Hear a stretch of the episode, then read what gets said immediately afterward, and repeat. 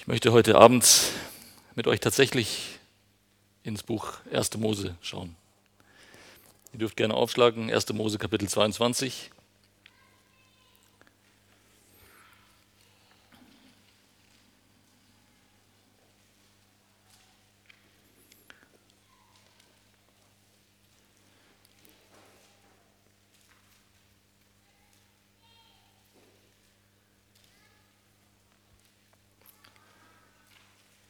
1. Mose Kapitel 22, ab Vers 1.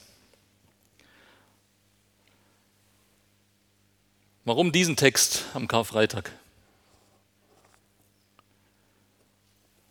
Ich habe das so nicht geplant. Eigentlich hatte ich etwas anderes vor. Aber dann habe ich ähm, tatsächlich die Führung Gottes gespürt und gesehen, dass meine ganze Predigtreihe die ich am 23.04.2017 angefangen hatte, auf diesen Text hinsteuert.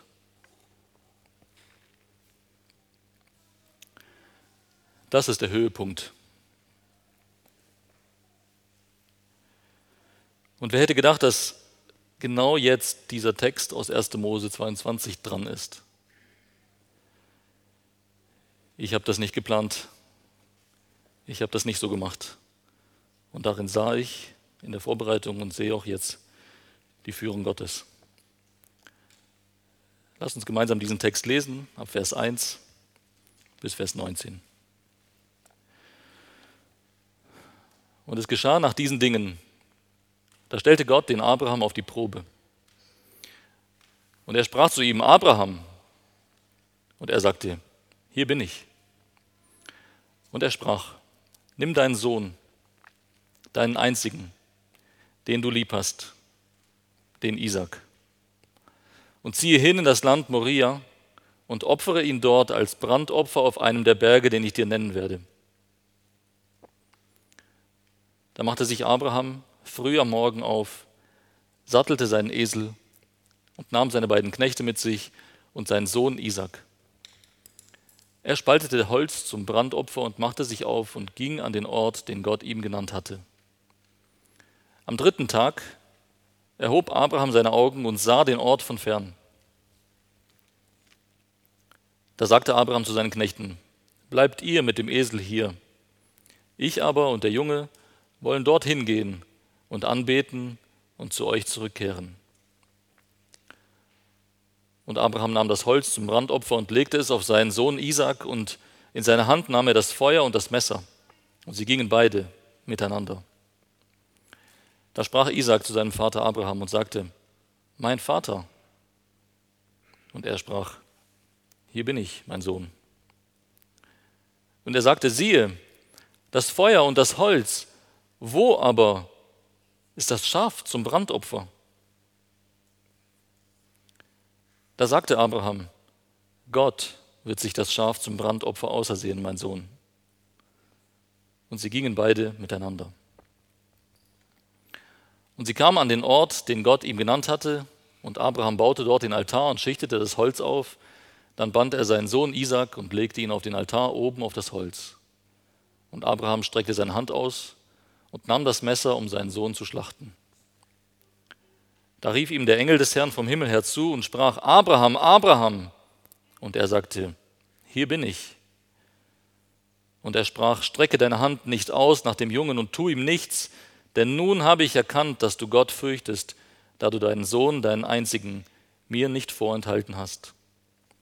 Und Abraham erhob seine Augen und sah, und siehe, da war ein Widder hinten im Gestrüpp an seinen Hörnern festgehalten. Und da ging Abraham hin, nahm den Widder und opferte ihn anstelle seines Sohnes als Brandopfer. Und Abraham gab diesem Ort den Namen, der Herr wird ersehen, von dem man heute noch sagt, auf dem Berg des Herrn wird ersehen.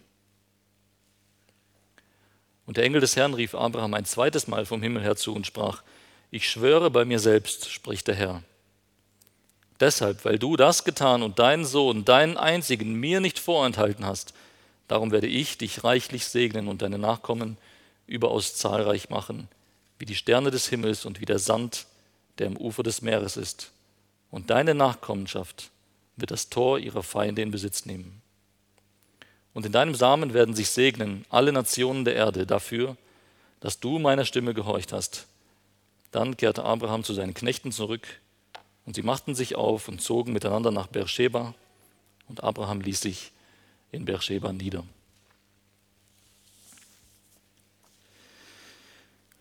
Ich hoffe, ihr seht es.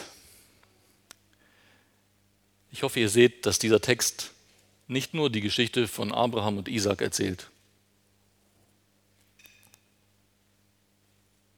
Dieser Text reicht weit darüber hinaus. Ich möchte euch heute im ersten Teil der Predigt in dieses Binden Isaaks hineinnehmen und Parallelen zu einem anderen Opfer aufzeigen, und im zweiten Teil möchte ich über das ultimative Opfer sprechen und uns in die Anbetung leiten. Hier in diesem erstaunlichen Kapitel wird kurz und knapp eine der beeindruckendsten Geschichten der Bibel erzählt. Und umso mehr, wegen der Kürze und wegen der Knappheit, sollten wir ganz genau auf jedes Detail achten. Ich werde heute nur einige wenige Dinge hervorheben können und mit der heutigen Predigt werde ich auch voraussichtlich die Predigtreihe über Abraham abschließen. Diese Geschichte ist der Kern der Abraham-Geschichte und, wie ich finde, auch der Kern von 1. Mose. Zu Beginn wird klargestellt, um was es geht. Abraham wird auf die Probe gestellt. Und es baut sich eine Spannung auf. Wir als Leser werden mit hineingenommen und wir wissen, Abraham wird auf die Probe gestellt. Abraham weiß noch nichts davon. Und derjenige, der das tut, ist nicht etwa der Teufel oder irgendwelche Dämonen, sondern derjenige, der das tut, ist Gott selbst. Gott stellt Abraham auf die Probe. Gott selbst tut Dinge, um Abraham zu prüfen oder eben zu erproben. In Vers 2 sehen wir, was Gott fordert. Was ist seine Forderung? Gott hat schon einmal auf ähnliche Weise etwas von Abraham gefordert. Ich weiß nicht, ob ihr euch daran erinnern könnt, aber wenn ihr an den Beginn der Abrahamsgeschichte geht, in Kapitel 12, dann sehen wir ganz ähnliche Formulierungen. Achtet mal darauf. Da heißt es in Kapitel 12, Vers 1, geh aus deinem Land, erstens, Zweitens, und aus deiner Verwandtschaft. Drittens, und aus dem Haus deines Vaters. Es wird immer präziser. Land, Verwandtschaft, Haus deines Vaters. Wohin? In das Land, das ich dir zeigen werde. Und nun gibt es in Kapitel 22 wieder eine dreifache Aufforderung und somit schließt sich gewissermaßen der Kreis, was in 1. Mose 12 und eigentlich schon viel früher, nämlich mindestens in 1. Mose 1, Vers 1 begonnen hat, erreicht nun seinen Höhepunkt. Erstens, nimm deinen Sohn. Zweitens, deinen einzigen, den du lieb hast. Drittens, den Isaac. Und ziehe in das Land Moria und opfere ihn dort als Brandopfer, wo auf einem der Berge, den ich dir nennen werde. Vorher hieß es, in ein Land, das ich dir zeigen werde, und jetzt heißt es, auf einen der Berge, den ich dir nennen werde. Wir sehen ganz deutlich, Gott selbst bestimmt die Art und Weise, wie Abraham zu ihm kommen kann. Er bestimmt den Ort. Abraham kann nicht einfach selbst wählen, und selbst entscheiden und es so tun, wie es ihm gefällt, wie es ihm passt oder wie es ihm in den Sinn kommt. Gott bestimmt die Art und Weise und den Ort. Übrigens viele Aussagen in diesem Vers. Deinen Sohn, deinen einzigen, den du lieb hast, opfere ihn. Berg als Ort des Opfers werden im Neuen Testament an sehr vielen Stellen eins zu eins für Gottes Sohn und für sein Opfer verwendet. Und so sehen wir in dieser Geschichte einen Schatten. Wort für Wort, Vers für Vers wird es klarer, wofür dieser Schatten steht und wer derjenige ist, der diesen Schatten wirft. Wie reagiert Abraham?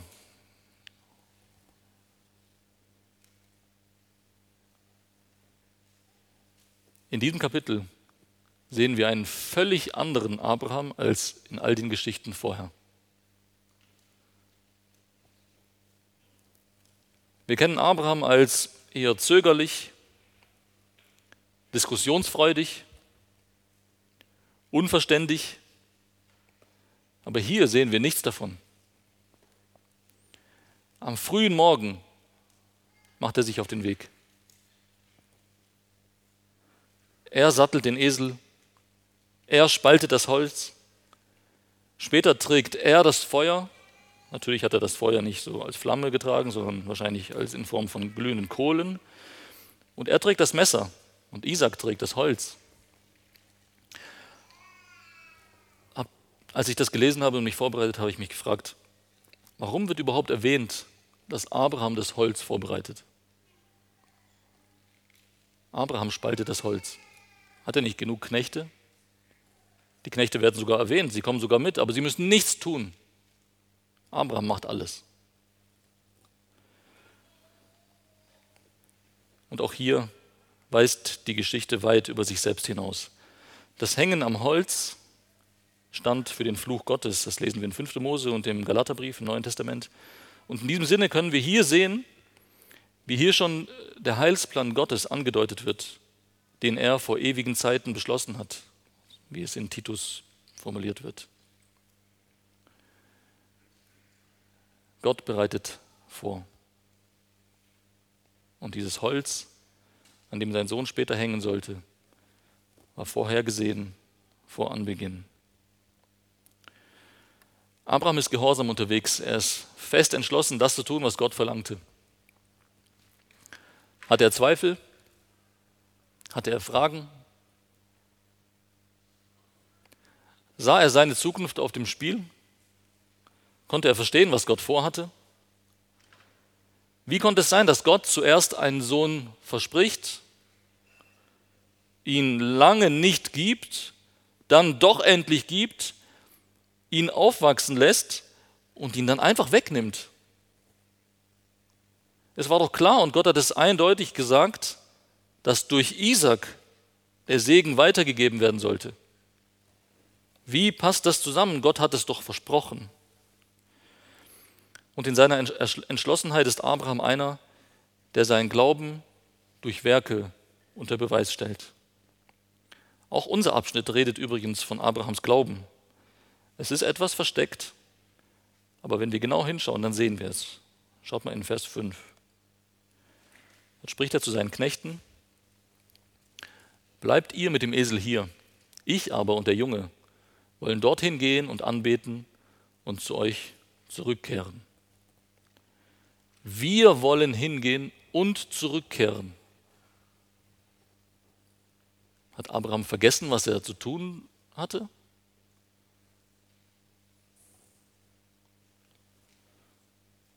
Hat er seine Knechte belogen?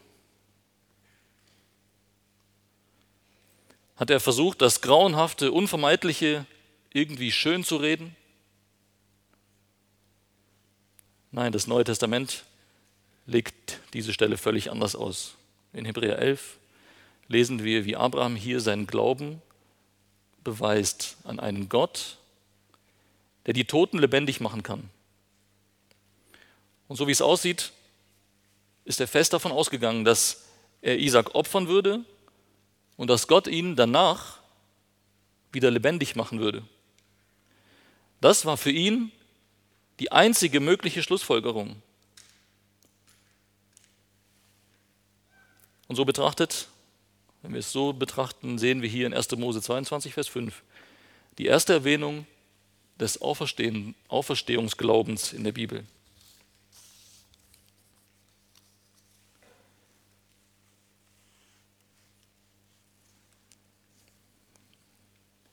In Vers 6 nimmt Abraham das Holz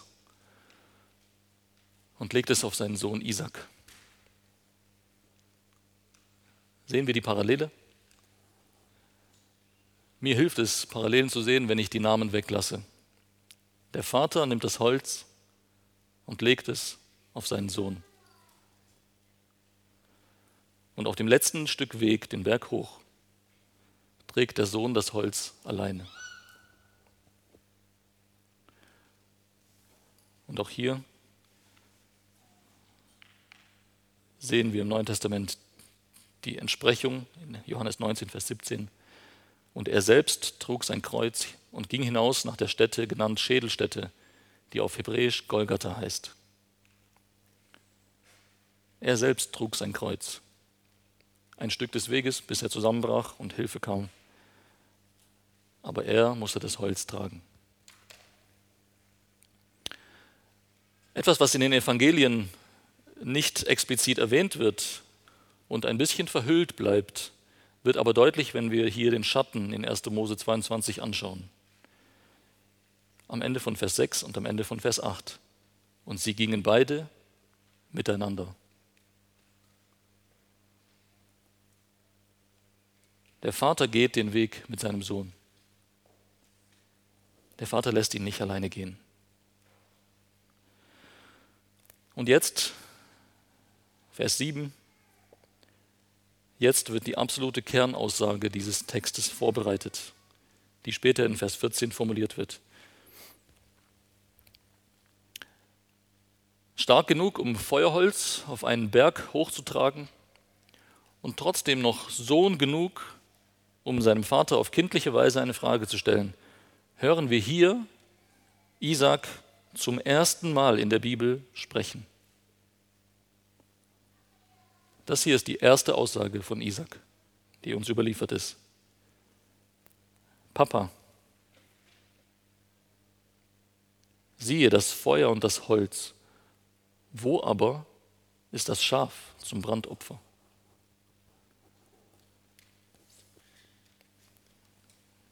Das ist nebenbei bemerkt auch der Titel für diese Predigt. Wo ist das Schaf zum Brandopfer?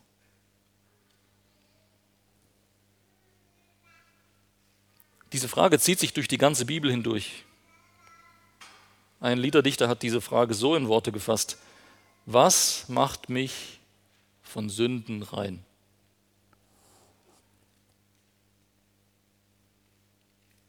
Andere Versionen dieser Frage lauten, wie kommen wir wieder in Ordnung mit Gott?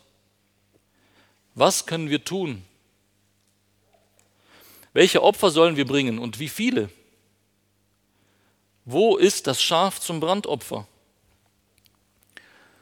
Isaac hatte verstanden.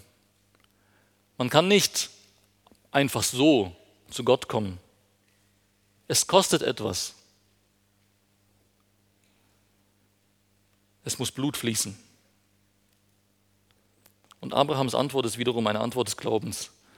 Und auch sie reicht weit über das eigentliche Geschehen hinaus. Gott wird sich das Schaf zum Brandopfer ausersehen, mein Sohn. Gott wird sich das Schaf zum Brandopfer ausersehen, mein Sohn. Den Rest des Dramas kennen wir sehr gut. Der Altar wird gebaut, das Holz aufgeschichtet, Isaac wird ohne Gegenwehr gebunden und steht somit für das willige Opfer. Er war kein kleines Baby mehr. Er war ein junger Mann, er konnte Holz den Berg hochtragen. Isaac wird ohne Gegenwehr gebunden, oben auf das Holz gelegt. Das Messer wird erhoben und in letzter Sekunde greift der Engel des Herrn ein. Der Test ist bestanden, die Prüfung beendet. Abraham muss nicht bis zum Äußersten gehen. Aber wie kein anderer Mann in der Geschichte kommt er diesem ultimativen Opfer nahe.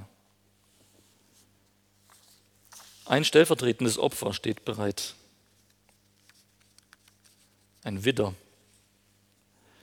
Isaac geht frei aus. Jemand anders stirbt an seiner Stelle. Abraham musste nicht bis zum Äußersten gehen, aber etwa 2000 Jahre nach Abraham, würde Gott bis zum Äußersten gehen. Gott hatte vorgesorgt. Und deshalb gibt Abraham dem Ort einen besonderen Namen. Vers 14. Und Abraham gab diesem Ort den Namen, der Herr wird ersehen. Für die, die ihn nicht mitlesen können, ersehen ist ein Wort. Das ist nicht, das klingt sonst ein bisschen komisch. Der Herr wird ersehen, vorhersehen, dafür sorgen, von dem man heute noch sagt, auf dem Berg des Herrn wird ersehen. Das ist der Kern der Geschichte und der Kern von 1. Mose. Diese Begebenheit hat tiefe Spuren hinterlassen. Jakob zum Beispiel, Isaaks Sohn, nennt Gott noch viele Jahre später den Schrecken Isaaks.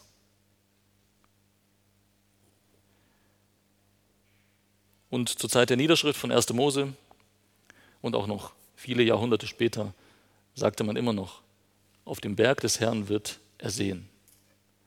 Abraham nannte den Ort Yahweh Jireh, das ist das hebräische Wort, der Herr wird ersehen.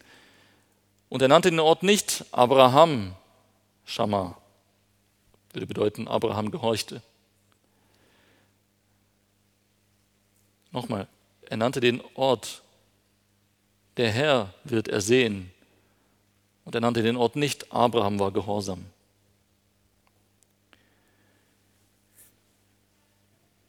Wir können die Geschichte daher nicht erzählen und als einziges daraus mitnehmen, wie gehorsam Abraham war und dass wir uns ein Beispiel an ihm nehmen sollten.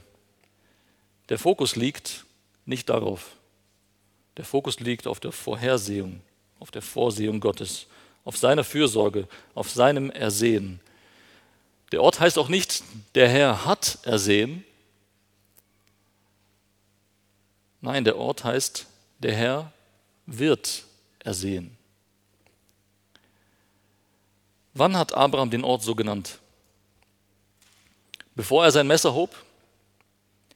Dann wäre es ja erfüllt, weil Gott ihm danach diesen ersehenen Widder als stellvertretendes Opfer gezeigt hatte. Aber Abraham nannte den Ort so, nachdem er den Widder verbrannt hatte.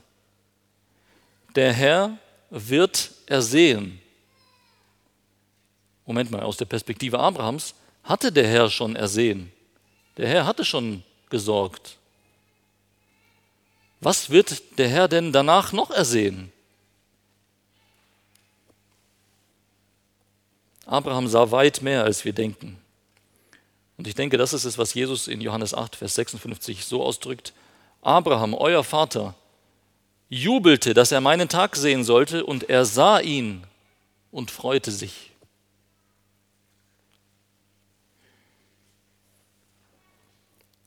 Und schließlich erneuert der Engel des Herrn die Zusagen und den Bund mit Abraham. Und Abraham kehrt zurück nach Beersheba. Ich als verheirateter Mann mit einem Sohn stelle mir vor, wie, wie hat Sarah reagiert?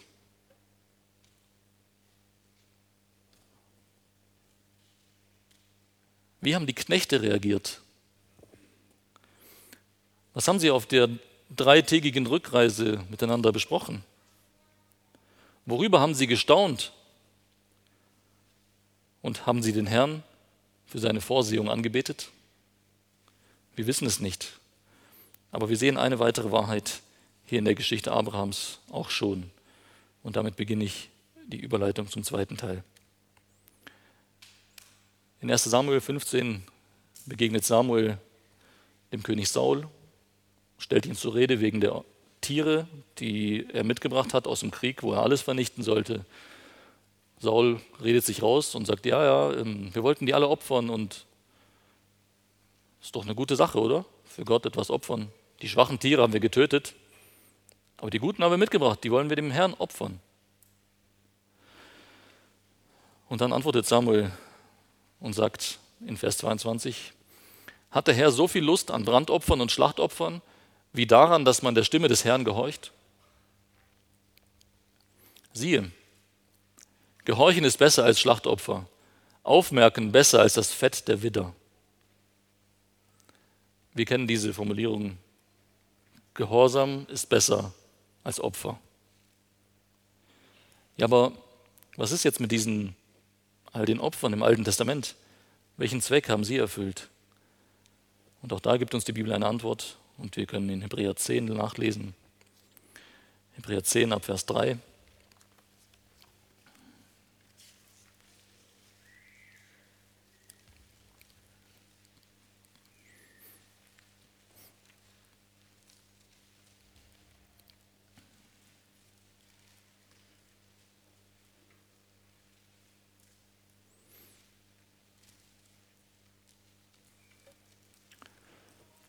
Hebräer 10 ab Vers 3 bis 7. Doch in jenen Opfern, also in all denen aus dem Alten Testament, ist alljährlich ein Erinnern an die Sünden. Das war der Zweck der Opfer. Ein Erinnern an die Sünden. Und die Begründung kommt in Vers 4. Denn unmöglich kann Blut von Stieren und Böcken Sünden wegnehmen, Darum spricht er, als er in die Welt kommt. Und dann zitiert er Psalm 40, Psalm 40, der viele Jahre vor dem äh, Kommen Jesu auf die Welt geschrieben wurde und wendet ihn auf Jesus an. Schlachtopfer und Opfergabe hast du nicht gewollt, einen Leib aber hast du mir bereitet. An Brandopfern und Sündopfern hast du kein Wohlgefallen gefunden. Da sprach ich, siehe, ich komme. In der Buchrolle steht von mir geschrieben, um deinen Willen, Gott, zu tun. Das ist Gehorsam. Den Willen Gottes kennen und tun.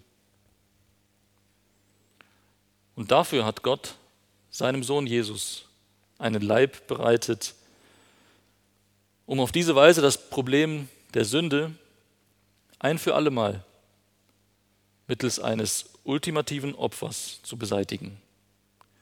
Und damit sind wir mitten im Geschehen vor etwa 2000 Jahren, das wir heute feiern und dessen wir heute gedenken.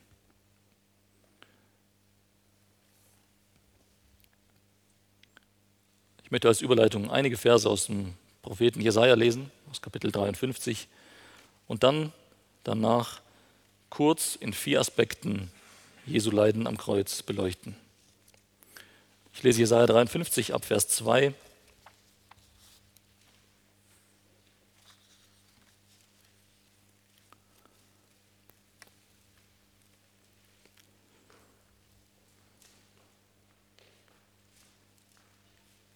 Jesaja 53 ab Vers 2. Er ist wie ein Trieb vor ihm aufgeschossen und wie ein Wurzelspross aus dürrem Erdreich. Er hatte keine Gestalt und keine Pracht. Und als wir ihn sahen, da hatte er kein Aussehen, dass wir Gefallen an ihm gefunden hätten. Er war verachtet, von den Menschen verlassen, ein Mann der Schmerzen und mit Leiden vertraut, wie einer, vor dem man das Gesicht verbirgt. Er war verachtet und wir haben ihn nicht geachtet. Jedoch unsere Leiden, er hat sie getragen. Und unsere Schmerzen, er hat sie auf sich geladen. Wir aber, wir hielten ihn für bestraft, von Gott geschlagen und niedergebeugt. Doch er war durchbohrt um unserer Vergehen willen, zerschlagen um unserer Sünden willen. Die Strafe lag auf ihm zu unserem Frieden und durch seine Striemen ist uns Heilung geworden. Wir alle irrten umher wie Schafe, wir wandten uns jeder auf seinen eigenen Weg, aber der Herr ließ ihn treffen, unser aller Schuld. Er wurde misshandelt, aber er beugte sich und machte seinen Mund nicht auf wie das Lamm, das zur Schlachtung geführt wird, und wie ein Schaf, das stumm ist vor seinen Scherern, und er machte seinen Mund nicht auf. Vers 10. Doch dem Herrn gefiel es, ihn zu zerschlagen. Er hat ihn leiden lassen. Vers 12. Er aber hat die Sünden vieler getragen und für die Verbrecher Fürbitte getan. Ich möchte euch eine Frage stellen und ihr dürft gerne antworten. Was war das Schlimmste an Jesu Tod?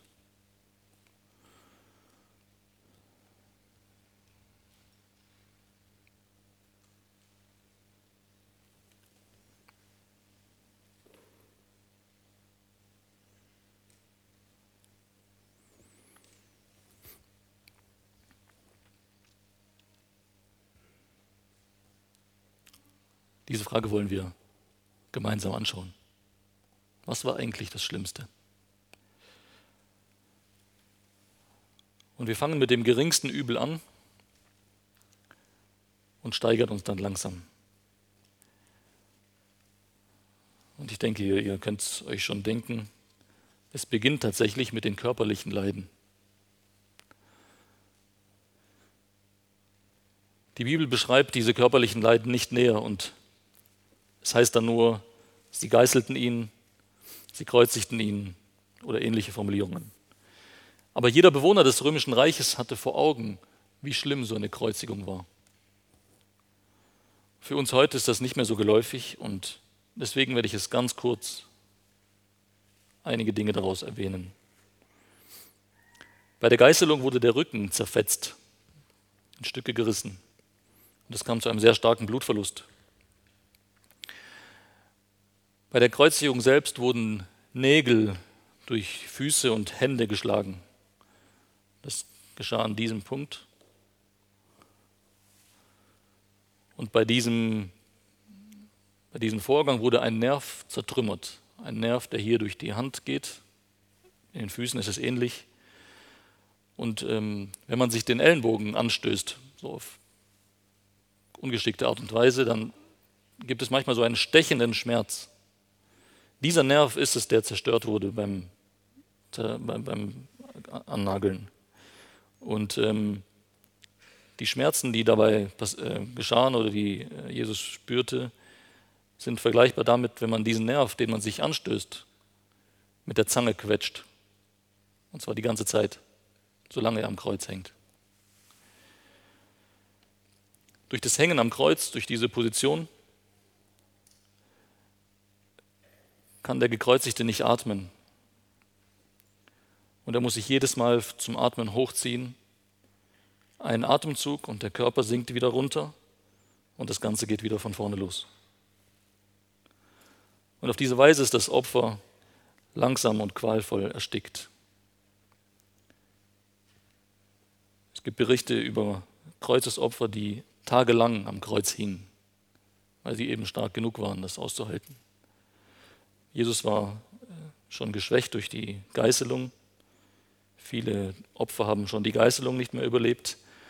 Und so ist Jesus schnell gestorben, aber doch viel zu schnell, weil später Pilatus sich wundert.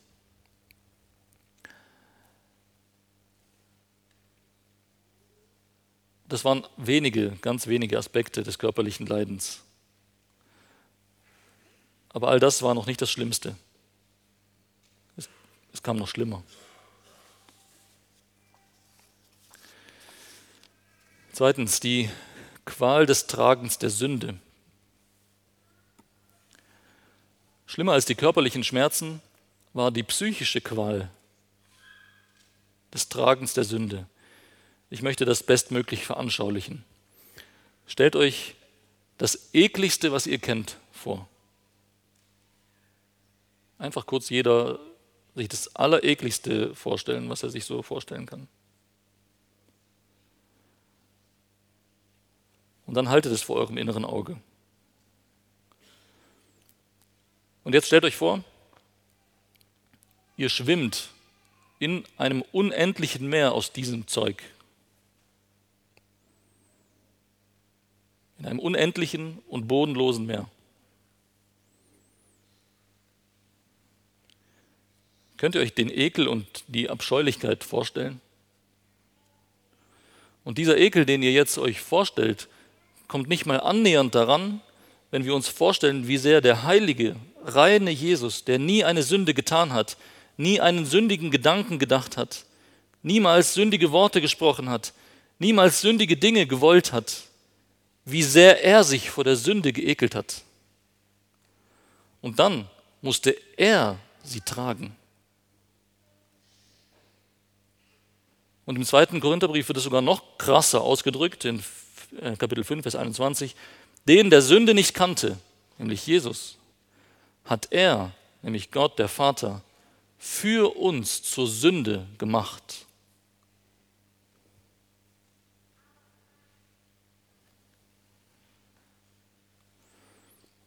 Das alles war aber noch nicht das Schlimmste.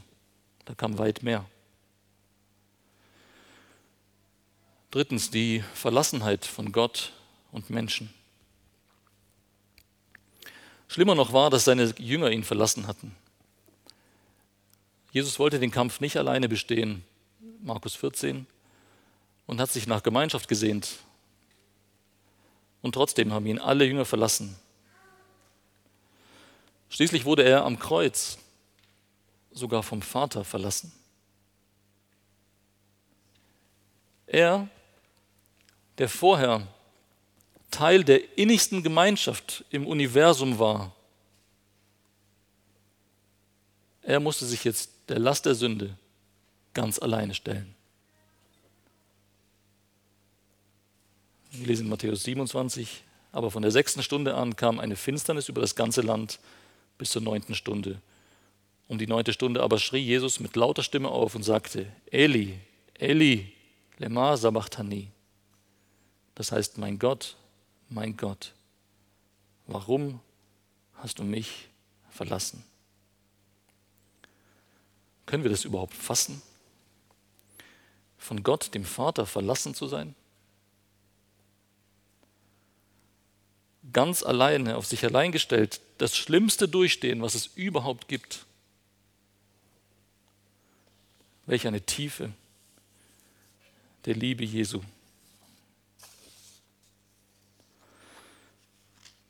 Aber das war noch nicht das Schlimmste. Da kam weit mehr. Viertens, das Tragen des Zornes Gottes. Schlimmer als alles zuvor war das Tragen des Zornes Gottes. Ruft euch wieder etwas vor Augen. Ruft euch eure schlimmste Sünde vor Augen, die ihr je begangen habt.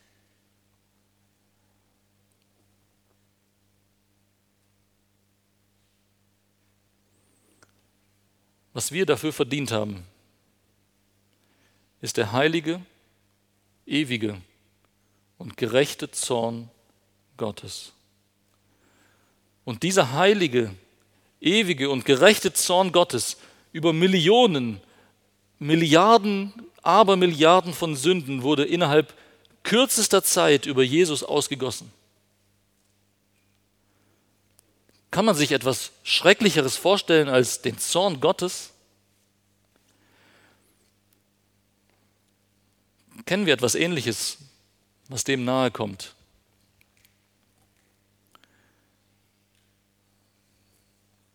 Stellt euch vor, ihr habt etwas ganz Schlimmes angestellt.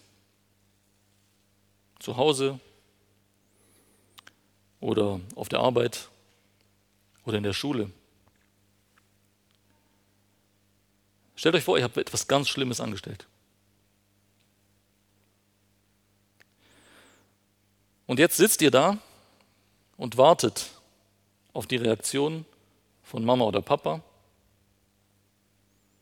vom Chef oder vom Schuldirektor.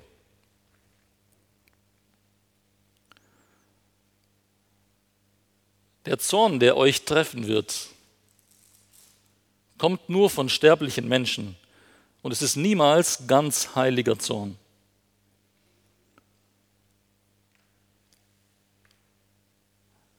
Und da sitzen wir schon und zittern. Und jetzt stellt euch vor, dass dieser Zornausbruch nicht von einem sterblichen, unvollkommenen, sündigen Menschen ausgeht, sondern vom allmächtigen Gott.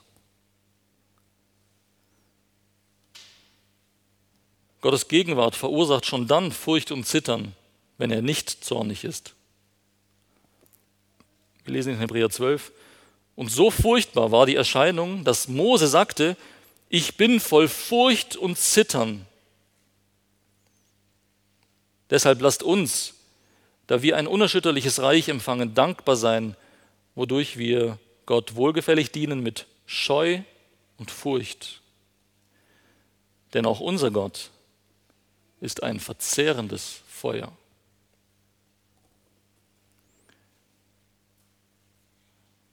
Es ist schon schrecklich genug, wenn man einem, wenn man dem ewigen Gott gegenübersteht und er nicht zornig ist. Aber ohne Versöhnung, ohne ein stellvertretendes Opfer in die Hände des lebendigen Gottes fallen,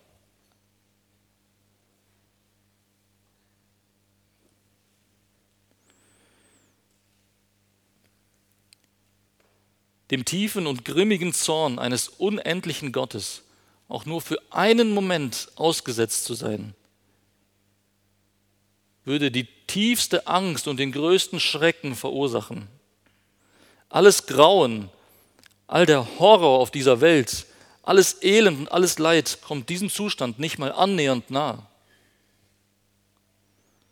Dem Zustand, als der gesamte Zorn Gottes über Jesus ausgegossen wurde.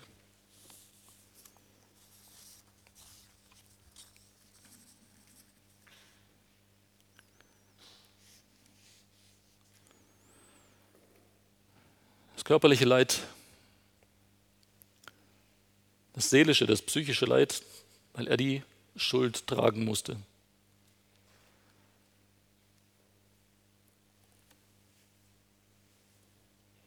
das Verlassensein von Menschen und Gott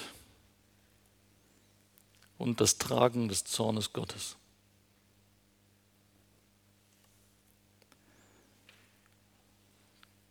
Drei Dinge würde ich euch gerne abschließend mitgeben. Erstens, erinnert euch an das, wovor ihr euch am meisten ekelt. Jeder Würgereiz jeder eiskalte Schauer, der uns über den Rücken läuft, soll uns daran erinnern, wie sehr Gott Sünde verabscheut.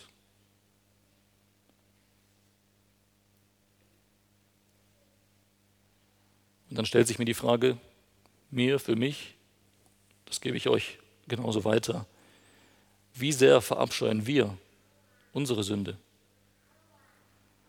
Wie sehr ekeln wir uns vor unserer Sünde?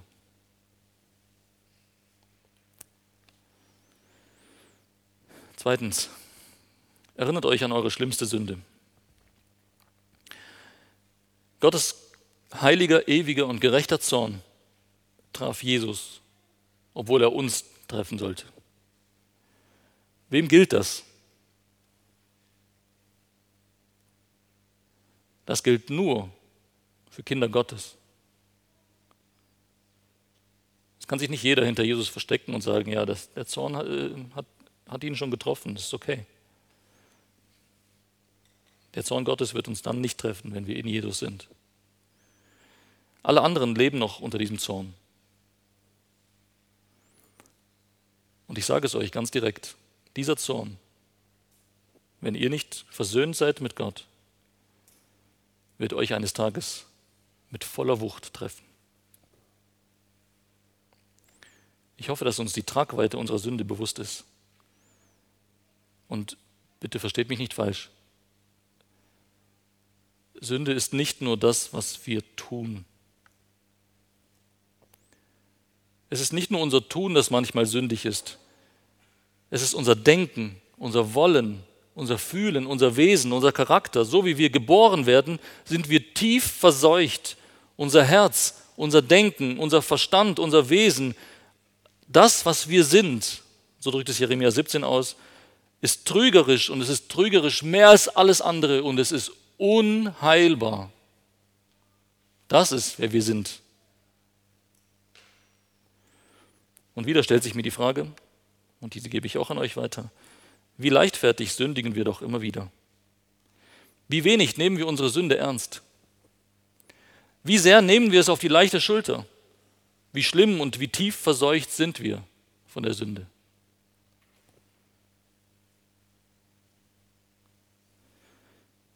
Und drittens,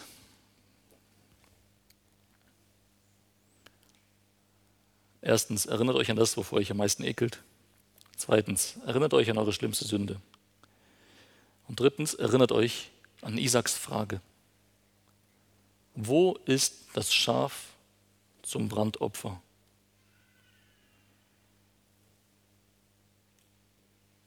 Jesaja 53 hat uns einen kleinen Vorgeschmack gegeben.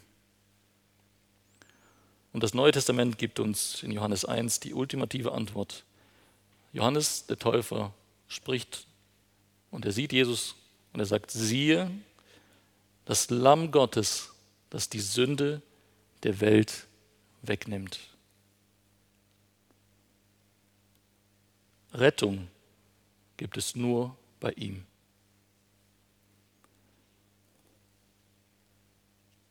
Rettung gibt es, wenn wir glauben und umkehren. Wenn wir glauben, wie tief verdorben wir sind und wenn wir daran glauben, dass sein stellvertretendes Opfer genügt, um uns Frieden mit Gott zu bringen, dann sind wir Kinder Gottes und der Zorn Gottes wird uns nicht treffen. Und meine abschließende Aufforderung an uns, an mich und an euch, lobt ihn betet ihn an, beugt euch vor ihm, kehrt um, tut Buße und glaubt an das Evangelium.